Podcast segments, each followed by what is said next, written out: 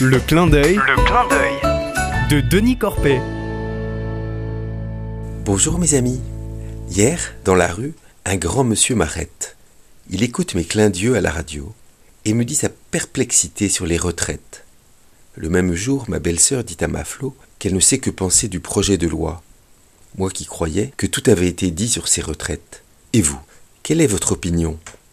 Moi, j'ai fait la grande manif du 31 janvier contre le projet de loi sur les retraites. Et pourtant, je suis sûr qu'il faut une réforme, puisque le nombre de retraités augmente et que le nombre d'actifs va diminuant. En bon comptable, notre gouvernement a calculé qu'on ne pouvait pas payer plus de retraités avec moins d'actifs cotisants.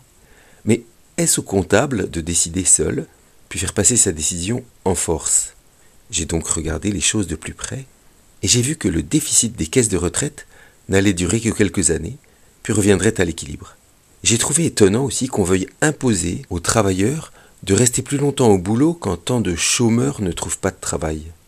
J'ai compris surtout que c'est une profonde injustice d'exiger que ceux qui se sont usés au travail, dans des métiers pénibles et précaires, restent au travail plus longtemps qu'avant. À 64 ans, un pauvre sur trois est déjà mort. Les plus riches vivent 13 ans de plus en moyenne. Et la différence est plus choquante encore en termes d'espérance de vie en bonne santé.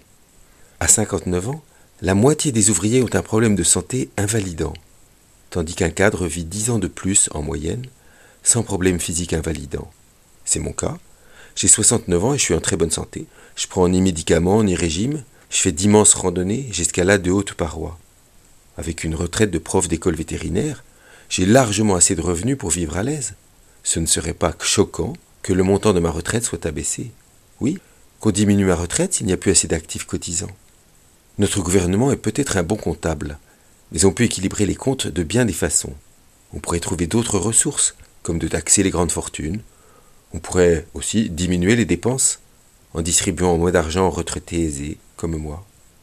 En ces temps où mon Église, inspirée par le pape François, cherche à devenir plus synodale, c'est-à-dire qu'on décide ensemble du chemin, j'aimerais aussi que notre démocratie française soit plus synodale, que les projets de loi soient vraiment discutés et négociés avant d'être proposés au vote de l'Assemblée. À bientôt mes amis.